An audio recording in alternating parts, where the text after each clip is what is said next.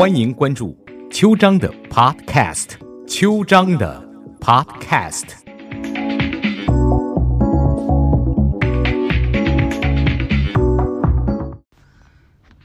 早安，湾区，我是邱章律师。呃，大概在五年前吧，那时候最红、最大家谈的最多的话题，就是薄熙来和博古开来，还有他们的孩子叫博呱呱。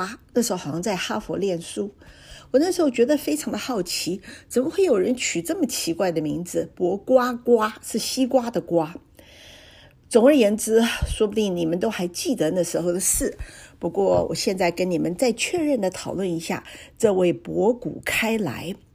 哎，我发现他跟我是同个时代的人，因为我的好朋友当年北大的还跟他同学呢。二零一五年，北京高级人民法院有一个刑事裁定书，说罪犯博古开来，陈佑明古开来，开来开来。女，一九五八年出生，汉族，出生地是北京市，研究生文化，现在在司法部燕城监狱服刑。他犯了什么罪呢？他犯了博古开来犯故意杀人罪，判处死刑，缓期两年执行，剥夺政治权终身。一审判决后，博古开来没有提出上诉。所以，安徽省高级人民法院依法核准，以故意杀人罪判处被告博古开来死刑，缓期两年，送达后即交付执行。然后呢，燕京燕城监狱提出减刑建议书，啊，经过司法部核审，十一月十一号到十一月二十号公开审理终结。司法部说。罪犯博古开来在死刑缓刑两年期间没有故意犯罪，所以建议对罪犯博古开来减刑。经审理查明，啊，罪犯博古开来在死刑缓刑两年期间没有故意犯罪，符合法定减刑条件，应予减刑。所以根据宪法，就是。呃，他的死刑缓期两年执行的刑罚减为无期徒刑，原判附加刑，剥夺政治权利终身不变。这是二零一五年十二月十一号的判决。他的儿子博瓜瓜，哎，这个名字太奇怪了，是一九八七年生的。据说博一坡为这个博家第三代取的正式的名字是博旷义，而。爷爷古景生看这个孩子憨态可掬，就取了呱呱的小名。他的一个表姐呢，叫做果果，一个名字叫做桃桃。后来呢，呱呱就成了他的大名。因为了解伯家的知情者说，呱呱小时候一直被放在古家，由外公外婆照顾。谷开来呢，大部分时间都和伯熙来住在大连，只有孩子生病的时候，他才回去。古开来呢，是他们家最小的女儿，四女儿古某一直单身，呱呱的生活他由他照顾。伯呱呱后来开玩笑说，四姨是唯一对他板脸的人，因为有一次呱呱理发的时候啃瓜子，四姨觉得不礼貌，让他写了一份足足两页的检讨。他笑着说：“我的文科成绩一直很好，大概就和小时候常常写检讨有关。”博呱呱在接受访问时回忆的一些细节也令人颇为怜惜。他说：“爸爸妈妈很少见我，我一直在北京，他们在大陆大连。我从小就习惯拿个小本儿，然后就在那里随便乱写，好像跟这个本子来对话。我说他听。”有一次，爸爸妈妈来看我，我就不让他们走，抓着他们，他们就想着办法。后来就说：“那我们玩捉迷藏吧。”我正在数着，一睁眼，怎么人都没了？然后看到他们坐车走了，我当时哭得很厉害，随后也要追出去，挺难过的。一位知情者形容儿时的博呱呱虎头虎脑，人见人爱，开来特别宠爱他。呱呱没有过过普通孩子的生活，他从小就生活在深宅大院里，平时有警员照顾，出门坐汽车，不知道外面真实的世界是什么样子。博呱呱称自己的老爷古井生为黑眉毛爷爷，博一坡是白毛毛爷爷。我跟我白眉毛爷爷每周见一次，他们都非常和蔼可亲。因为父母都不在身边，所以家人也特别宠爱这个孩子。呱呱九岁的时候写过这样一首小诗：“十晚明子欲，独怨无父存。要知达明归，作真望盼儿。”就是说，傍晚的时候，别的家长都来接孩子了，他却看不到父亲。听说明天要回来。但他工作太认真，竟然忘了期盼着他的儿子。博呱呱后来说，他的班主任写了，看到博婆婆写了一篇《小雨还在沙沙下》，参加景山学校的作文比赛。这篇文章是专门为他父亲写的。不知道这段经历是否造成了博古开来对儿子的一种补偿作用。作为母亲，古开来对。呱呱的爱更是众所公知的。唉，先别评价他的爱和这个爱导致的结果。早期跟古开来合作的先生说，古开来心气颇高。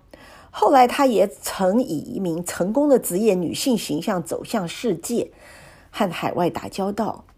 但毕竟那时候已经人到中年，错过最好的年龄。所以他对呱呱寄予很高的期望，希望身边有海外生活的人帮助指引呱呱，让他成为西方文明世界里一名标准的绅士。后来二千年，西元二千年，博呱呱进入美国的哈佛公学读书，是他和母亲古开来的一个阶段性的胜利。一九九八年第一次英国之旅，古开来大姐的女儿当时在英国读书，家里人分析英国的英语最标准，于是英国成了最终目标。一番天人交战，古开来决定带着博呱呱去英国看一看。一九九八年，利用呱呱放寒假的时间，古开来带着博呱呱去了英国。他们参加了哈罗公学和牛津大学，还联络到一位台湾正经的名人儿子为他们做翻译。一九九九年十二月底，古开来带着博呱呱第二次前往英国。这一次，这对母子做了长期生活的打在这边的打算。这个决定对当时刚满十二岁的博呱呱来说，也是个颇负压力的举动。后来他在电视台采访的时候说：“一开始最早到英国，两眼一黑，根本不知道有什么前途。另外一边，在英国还没找到合适的学校。假设不能开创一条光明的道路，等于说中国跟英国两边都耽误了。”古开来带着博呱呱第二次造访英国的时候，他并没有把落脚点选在伦敦，而是选在。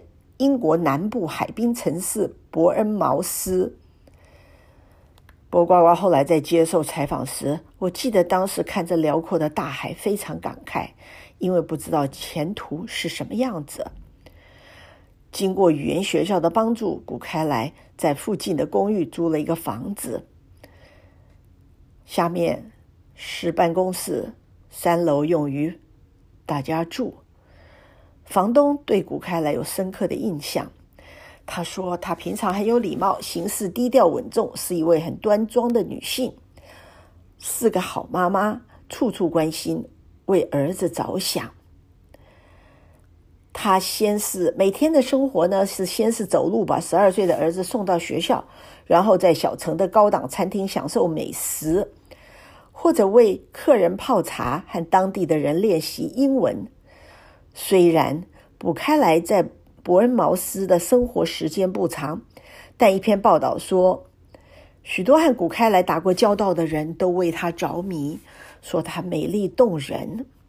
不过，古开来并没有把自己的角色定位在陪读妈妈，他呢常常去做气球。有一天，他认为中国的家乡也应该有这样一只热气球，就找了那个人，就是经营公司热气球的人，然后呢，就请他们到大连来经营。在那个经营人的，啊，他也是当地的市长的眼里，古开来的穿着永远无可挑剔。但他好像也洞察了这个人魅力所隐含的另外一些讯息。虽然古开来住在一个很普通的公寓里，但是他对钻石、对翡翠的嗜好展现了他的财力。当你看到他走在街上，你就知道他非常的富有。好吧，后来又发生什么事呢？啊，等一下广告进来，回来我们再继续古开来的日子。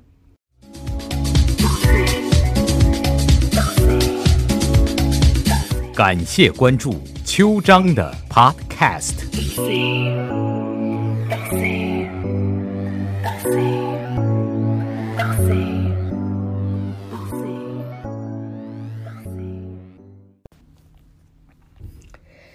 早安湾区，我是秋章律师。啊，今天第二段，我们继续讲古开来的故事。古开来那时候住在英国，看到当地海边城市有一些热气球在空中，他就跟那个老板说他要买，把它运到大连。然后呢，嗯，刚开始古开来当然展现他贵妇的迷人气质，穿得非常好，对人很有礼貌。但是老板说，慢慢的就谈判的时候就出现了一些不愉快，气球的绞盘。也就是是把气球拴在地面上的部分的价格是十万英镑，但是古开来要求老板写二十五万英镑，因为其中十五万英镑他要给博呱呱交学费，被英国的老板拒绝了。他说：“我们的财务人员不可能允许这样做。”哎，古开来很生气。讲了一些愤怒的威胁，所以这个老板想：哇，他忽然变得非常丑陋了，他的脾气实在是阴晴难定。而且呢，在写这十五万的时候呢，呃，就十万的时候也要写，那个老板也要写一些很奇怪、很奇怪的，呃，收费人。哎呀，这个大连热气球项目命运多乖，因为热气球。因为一场失火的事件被毁了。最后呢，这个伯恩茅斯的眼热气球已经没了，可是上网还是很容易找到古开来和徐明一起乘热气球考察的照片。后来，当地的一位法国建筑师。说他跟伯家是友谊关系，伯呱呱叫他叔叔，他没有领过伯家的经济报酬。后来一切证据都显明，他跟古开来的关系不是友谊所能涵盖，他是古开来在英国经济活动一名重要的参与者。伯呱呱说。那时候我们很苦啊，吃住行样样成问题，没有任何人帮忙，没几天就要换一个地方住。哎呀，所以我不晓得是不是儿子的态度让他下了决心。古开来就说：“我就想在英国以外买套套房。”后来他把这个想法告诉了一位先生，叫做德维尔。德维尔建议在法国尼斯夏纳地区买房作为投资，还可以把房子出租得益，还可以度假。德维尔的建议深深得到古开来的心。身为建筑师的德维尔自然承担起物色房产的角色。他在法国尼斯和戛纳之间找到一栋叫做圣乔治的别墅。他后来提供的证词说，这个房子一共三层。占地面积三千九百五十平方米，是独立的家花园、游泳池、车库。古开来十分满意。古开来后来在作证的时候说，他要把这个别墅留给儿子呱呱，作为经营性物业对外出租，可以有稳定的收入。价格两百二十万欧元，连同装修，一共要三百万欧元。徐明当场表示由他出购房款，古开平同意了。后来古开古开来在庭上说，他把博呱呱带到英国上中学是他一手操办的，而且是有赌气的成分，因为薄熙来好像外遇太多了，所以呢，后来薄熙来在庭上作证。指控古开来，古开来在庭上作证，指控薄熙来，他们两个的夫妻的性质其实是有恩有怨。三十载，最后以双方都是判死刑结束，令人不禁唏嘘。当年他们可的结合可是郎才女貌啊！古开来也是一名红二代。一九五一年，朝鲜战争爆发后，他的爸爸谷景生出任中国人民志愿军军政委，最后变成国务国防部五院政委、党委书记。他的太太范成秀是范仲淹的后代，十四岁就参加革命了。一九五七年，心直口快的范成秀因为帮着知识分子讲话，被打成右派。和反党集团上级就要古景生和妻子离婚，然而古景生却断然拒绝。他说：“他被调职调将，无怨无悔。”这是二零零四年古景生处去世时，薄一波发表的悼念文章的一段，也可以看出来古景生是一位有情有义的人。古开来原名叫做古丽，美丽的丽，是古家五姐妹最小的一个。那时候爆发了文化大革命，她的父母相继被压，四个姐姐被赶到农村，但是小女儿古丽受到的影响更大。小学还没毕业，就去卖肉。她后来决定学手艺，开始弹琵琶，聪颖的她一学就会。就到了专业水平，被确定为独奏演员。在北京有一部电影叫《毛泽东逝世》，那部电影的录音，毛主席逝世就是古开来演奏的。古开来早期的简历是说，一九七三年参军，一九七五到一九七八在北京当工人。他的文章非常好。后来，一九七八年，他参加了第二年刚刚恢复的高考，一下子就考上北大。在跟古开来结婚以前，薄熙来和北京市前市委书记李雪峰的女儿李丹宇有过一次婚姻。李丹宇是个军医。后来，薄熙来在一九八一年跟他提出离婚，他不肯。最后，两个人打到一九八四年才由法院判决离婚。古开来后来在正式场合强强调，他是在一九八五年在大连偶遇薄开薄开来，从而开展了一段浪漫的感情经历，避而不谈他们在北大共同求学时是否已认识。根据当时他们的旧友说，当时还是北大法律系的古丽，说话柔声细语的，跟薄一波郎才女貌。最后，他放弃出国，追随薄熙来去了。薄熙来那个时候满脸络腮胡子，很穷，穿着工人装，日子虽然清苦，但两人的感情非常好。薄熙来是他最爱的人，也是第一个伤透他的心的人。因为美貌还有比他更美貌的，他认为自己不受重视。后来呢？他的好朋友只能称为 C 先生，劝古开来不要太在意。他说：“你不要迷恋做官太太吧，你用你在法律方面的专长走出自己的路。”古开来对这个意见深以为然，于是经过一番酝酿，就有了风头十足的开来律师事务所诞生。据说这是第一家以女律师的名字开的律师事务所。古开来很快就在。律师的职业上找到了属于自己的自信和尊严。他的气质、教养、学识和能力，通过这个职业充分的展现。这个时间最有名的诉讼案，就是后来被称为诉胜诉在美国的诉讼案，是大连一家化工厂因为商业纠纷被美国企业告到法庭，中国方面不出面应诉，被美国法院做了缺席判决，判以一千四百万美元的赔偿。此事也惊动了当时的经贸部长吴仪。他说：“大连惹的祸，中国银行不能出钱，你们努力吧。官司打不赢的话，大连政府就要出这个钱。”薄熙来的压力也很大。那是九零年代，大连政府哪里缴得出那么多钱？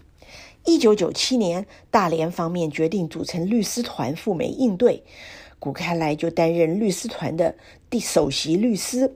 C 先生也以顾问身份加入律师团。哇，那个时候非常辛苦，一个月内看了六麻袋的档案，最后我们找了一个理由，成功的说服法官召开紧急会议前再给一次机会。严格说来，这场官司不是胜诉，而是在最后重审的时候，双方达成和解，我们支付了对方的律师费，起诉方则答应撤诉，这样也争取回来一千多万美元。C 先生出生于北京，成长于台北，长期生活在美国。在诉讼期间，C 先生说，他利用自己在政界和法律界的人脉，给古开来安排了很多活动，包括啊认识旧金山的女市长、资深参议员。C 先生能利用这样杰出的女性来激励古开来，让他走上非常专业的路。看来今天讲不完古开来的一切。我们今天只讲到古开来在做律师的时候的风采，好吧？嗯，下个礼拜我们再继续讲古开来的事情，因为她实在是一位叱咤风云、命运多乖的奇女子啊！再见。